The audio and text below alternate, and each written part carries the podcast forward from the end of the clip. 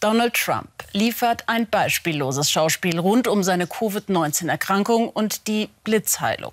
Er sei immun, sagt er in einem Telefoninterview heute. Doch eigentlich scheint der mächtigste Mann der Welt wieder mal mit dem Rücken zur Wand zu stehen. Der Tag der Wahl rückt unerbittlich näher und Trump liegt nach Umfragen inzwischen bis zu 10 Prozent hinter seinem Herausforderer Biden. Der Präsident will sich als Sieger über das Virus präsentieren und stellt allen Amerikanern die Heilung der Covid-19-Erkrankung in Aussicht. Ein ambitioniertes Versprechen, wie uns Verena Bünden aus Washington berichtet, die den vermeintlichen Triumphator beobachtet hat.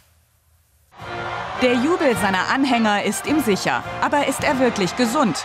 Präsident Trump drängt mit Macht zurück in den Wahlkampf, spricht am Wochenende zu Anhängern.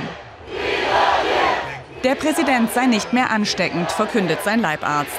Einen negativen Corona-Test legt er nicht vor. Ab morgen reist Trump zu Großveranstaltungen. Montag Florida, Dienstag Pennsylvania, Mittwoch Iowa. Es ist der Versuch, aus der Erkrankung eine Erfolgsstory zu machen. Trumps Rückkehr aus dem Krankenhaus, inszeniert in einem Hollywood-reifen Video. Die Botschaft? Es ist die Heimkehr eines Helden. Der Triumph über das Virus, Donald Trump, der Unverwundbare, hat es besiegt.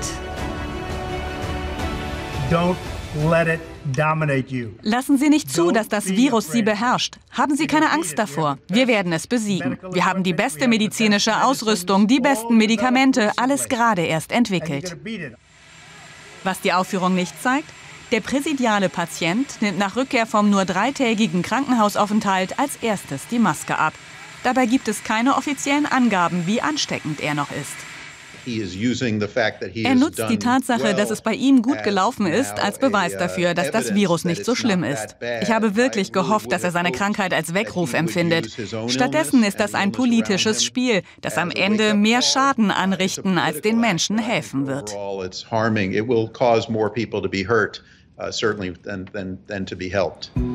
Der Beginn der vermeintlichen Blitzheilung liegt hier. Am späten Freitag wird Präsident Trump im Militärhospital Walter Reed eingeliefert. Sein Gesundheitszustand ist ernster, als die Ärzte zunächst zugeben. Noch am Abend versammeln sich seine Anhänger vor dem Krankenhaus. Wenn Lazarus durch die Macht des Gebets von den Toten auferstanden ist, woran ich glaube, dann kann Gott sicherlich durch dieses Heiligenbild auch unserem Präsidenten dort helfen. Draußen beten sie für ihren Präsidenten. Der bekommt drinnen eine Sonderbehandlung.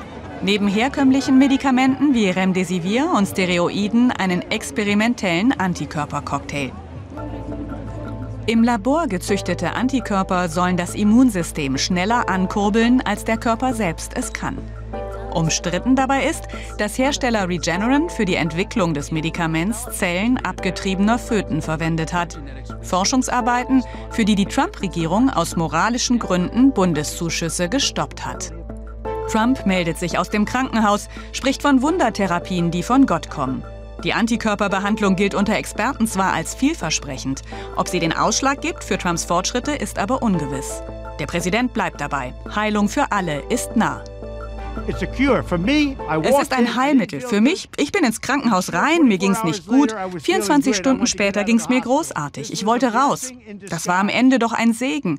Ich habe mich angesteckt, von dem Medikament gehört, gesagt, ich will das ausprobieren. Es war mein Vorschlag. Ich will für Sie alle das Gleiche, was ich bekommen habe. Und zwar kostenfrei. Ein großes Versprechen aus dem Weißen Haus.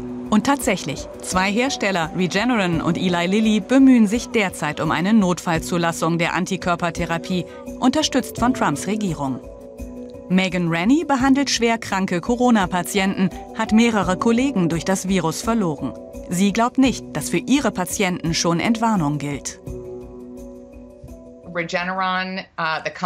Regeneron, uh, der Hersteller, hat selbst gesagt, dass er derzeit nur 50.000 Dosen herstellen kann, was sicher nicht ausreicht. Dazu kommt, dass das ein unglaublich teures Medikament wird. Trump versucht, Obamacare abzuschaffen.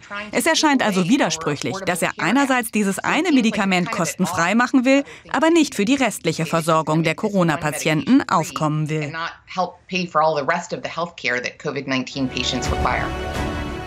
Die bildstarke Beschwörung von Turbogenesung und Wundermitteln. Im Wahlkampfendspurt soll sie von Trumps Corona-Krisenmanagement ablenken. Zwei Drittel der Amerikaner geben ihm dafür bislang schlechte Noten.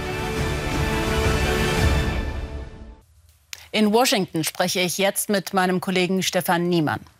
Stefan, wie schätzt du die Covid-19-Kapriolen Trumps ein? Nützen sie ihm was? Nein, sie schaden ihm eher und seinem öffentlichen Ansehen. Eine Umfrage von ABC, die heute veröffentlicht wurde, zeigt, dass 62 Prozent der Befragten dem Präsidenten überhaupt nicht mehr glauben, was immer er in Sachen Covid zu sagen hat. Nur noch 38 Prozent glauben seinen Aussagen da. Das zeigt, dass ein Krisenmanagement ihm geschadet hat. Auch seine Kommunikation über die eigene Erkrankung und dann Genesung. Und das Haus hinter mir ist ja ein Hotspot hier in Washington. Also all das zusammen hat dem Präsidenten sicher eher geschadet. Die Frage ist nur, ob es Wähler jetzt davon abhält, ihm ihm ihre Stimme zu geben. Was denkst du, wie der Wahlkampf jetzt weitergeht? Naja, die Großveranstaltungen, die Trump so liebt, die sind zu seinem Kummer und zum Kummer seiner Wahlkampfmanager ja schon lange nicht mehr möglich. Aber man darf den Mann nicht unterschätzen. Es gibt viele andere Möglichkeiten. Er fliegt einfach mit der Air Force One irgendwo hin und dann wird auf dem Flugfeld ein Hangar geöffnet, wo dann Hunderte oder Tausende seiner Anhänger äh, seinen Wahlkampfveranstaltungen beiwohnen können. Er ruft aus dem Weißen Haus einfach bei Fox News an oder bei konservativen Radioshows, um sich mitzuteilen. Er hat Videobotschaften veröffentlicht und er ist ja auch ein Meister der Twitter-Kommunikation. Kommunikation. Also Trump sorgt schon dafür, dass er im Gespräch bleibt und seine Wähler direkt erreicht. Und was kannst du über die Umfragen sagen, die Biden ja weit vorn sehen bezüglich seiner Wahlchancen? Na, in den Umfragen liegt Biden weit vorne. Das ist ein äh, Stimmungsbild, vielleicht ein Trend. Aber man sollte vorsichtig damit sein. Auch Hillary Clinton lag ja 2016 schier uneinholbar vorne und hat die Wahl dann dennoch nicht gewonnen, obwohl sie über drei Millionen mehr Wählerstimmen am Ende sogar hatte. Das liegt an diesem Wahlsystem. Entscheidend sind die Swing States. Die muss Trump wieder gewinnen wie 2016. Wenn er das schafft und dieses Umfragetief, diesen Nachteil noch aufholt, dann hat er Chancen, wiedergewählt zu werden. Aber im Moment steckt er in Schwierigkeiten, das lässt sich nicht leugnen. Vielen Dank für die Einschätzung, Stefan Niemann nach Washington.